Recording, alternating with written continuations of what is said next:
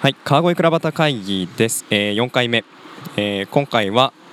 3名の方来ていただいてるんですけれどもそのうちの1人ですねコーヒーポストというものが実は、えー最近川越にできました。でコーヒーポスト実はですね自転車でコーヒーを売っているというお話で今日初めて来たんですが本当に自転車で売っていました。そんな、えーコーヒーポストをやられている、えー方がですね2人いるんですけれども代表されている、え川島さん、えお話をお伺いしに来ております。はい川島さんどうぞよろしくお願いしますよろしくお願いします。あのまさかと思っていたんですけど本当に外でやってるんですねあの今通行人の方もですねもうそもそもコーヒーが何だっていう話もそうですしこういった形で外であの野外収録というのでラジオをやらせていただくのも今回私初めてなので、えーなんか外でやるのに似つかわしくないものが2つ掛け合わせてどんなエピソードになるかなと思ってワクワクして西村さんも写真撮るの楽しそうでやってるんですけども川島さんこれいつから始めてるんですか？このコーヒーポコーヒーポストは。オープンしたのは先々週の土曜日なんですけども、まあ、そこから点々と、えー日を空けながらやっていって6月からグランドオープンということでこれから毎日ほとんどやっていこうかなと考えております。今まだテスト開店中。そんな感じだったんですね。そうですね。5月中はテストっぽい感じでやってまして6月から本格的に始めたので、まあ、これからはもうほとんど毎日見ていただけると思います。あのー今こういった形で川島さんとお話ししながら外でコーヒー売ってるってイメージつきづらいのかなと思うんですけれども、あのーラジオの聞いていただいているリスナーさんにこの何でしょう自転車のしつらえであったり売り方であったり普通じゃなかなかないような売り方をされているじゃないですか。これどんな風に説明いつもされているかあのリスナーの皆さんにご紹介いただいてもよろしいですか？説明ですね。そうですね。まあ簡単に言ったら屋台なんですけどお祭りの屋台でまあお好み焼きとかりんご飴とか売ってると思うんですけどそんな雰囲気でそこに、えー車輪がついてます。で三輪の車輪がついてまして前が二輪になってて後ろが一輪なんですけどその二輪の間に台車があるんですね。でその台車の上にコーヒーの器具とかを乗せてでそこでお客さんとやり取りをしながらお話をしながら売ってるっていうような感じになってますね。この黒と白のこのなんかイメージがですね川越のなんか黒蔵造りの黒。なんかそれを彷彿とさせるような、あの色合いですごくシックでおしゃれだなというふうに思ってるんですけども実際屋台のこの上の部分にはお豆を引くグラインダーが1台。でドリッパーがこれ2台あるんですかね。であとお湯を注ぐポットこれが1台があってあとお豆を、えー量り売りする量りがあってあとはあのおしゃれな、えーコーヒーカップがですねアイスとホット並んでいるような形なんですけれどもこれ自転車もいいですね。ちょっと自転車のコーヒーの話なのに自転車の話にあのなってしまうんですけどこの自転車はどちらでこんなかっこいい移動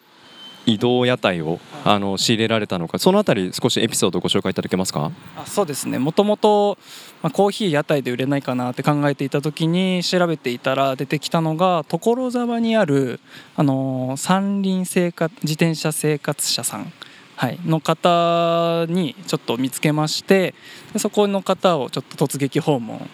アポでアポなしでしましてでそこでこういう自転車作りたいんですって言ったら「あいいねやろうよ」っていうことですごいポンポンポンと話が進んで、まあ、こういったものを見つけることができました。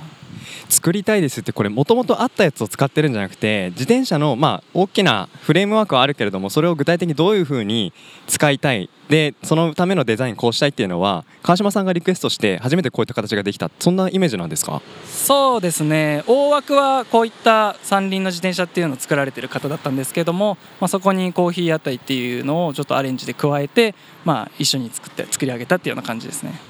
今あのお話ししている前にですねバスがあの信号で止まって中の乗客の皆さんあの一度返してこちらを見てという感じでお送りしている、えーラジオで、えー、倉端ラジオなんですけれどももともとこのコーヒー、まあ、2週間前からテスト開店とされているお話でしたけれども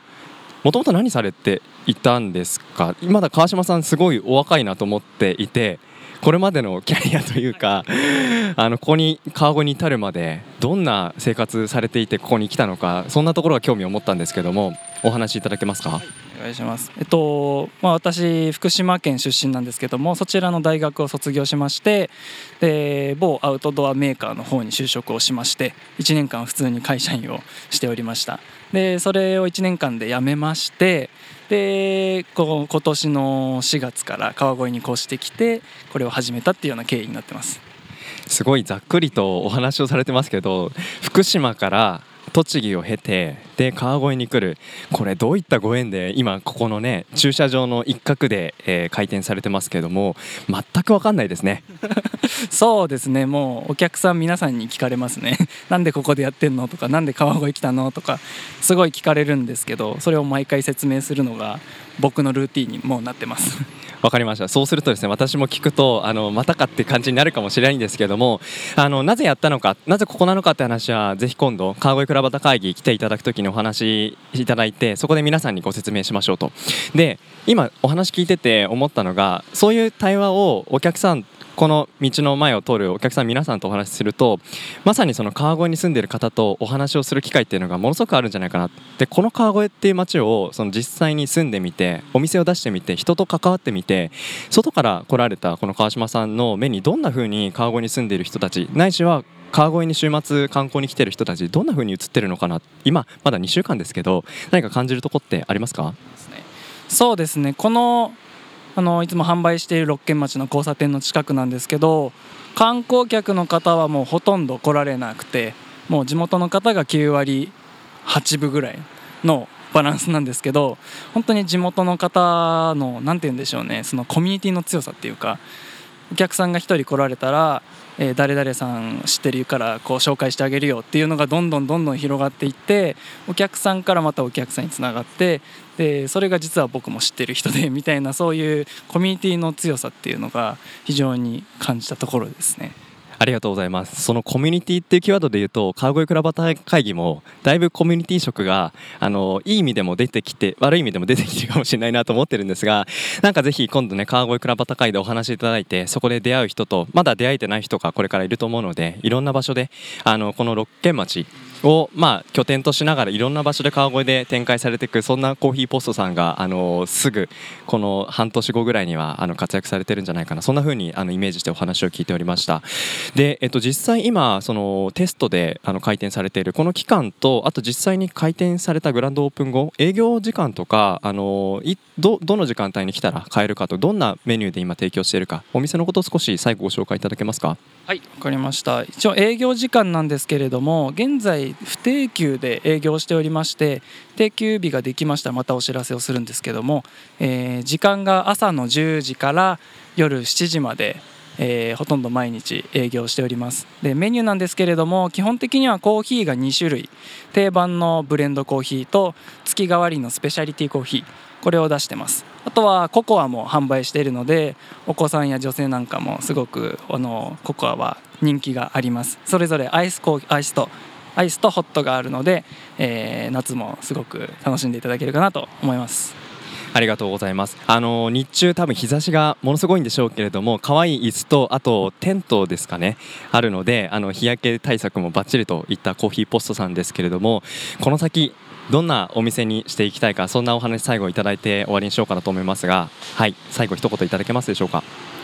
とコーヒーポストっていうまず名前が実はあの手紙を入れるポストから来ているんですけどもそれが人と人をまあつなげる役割を持つポスト。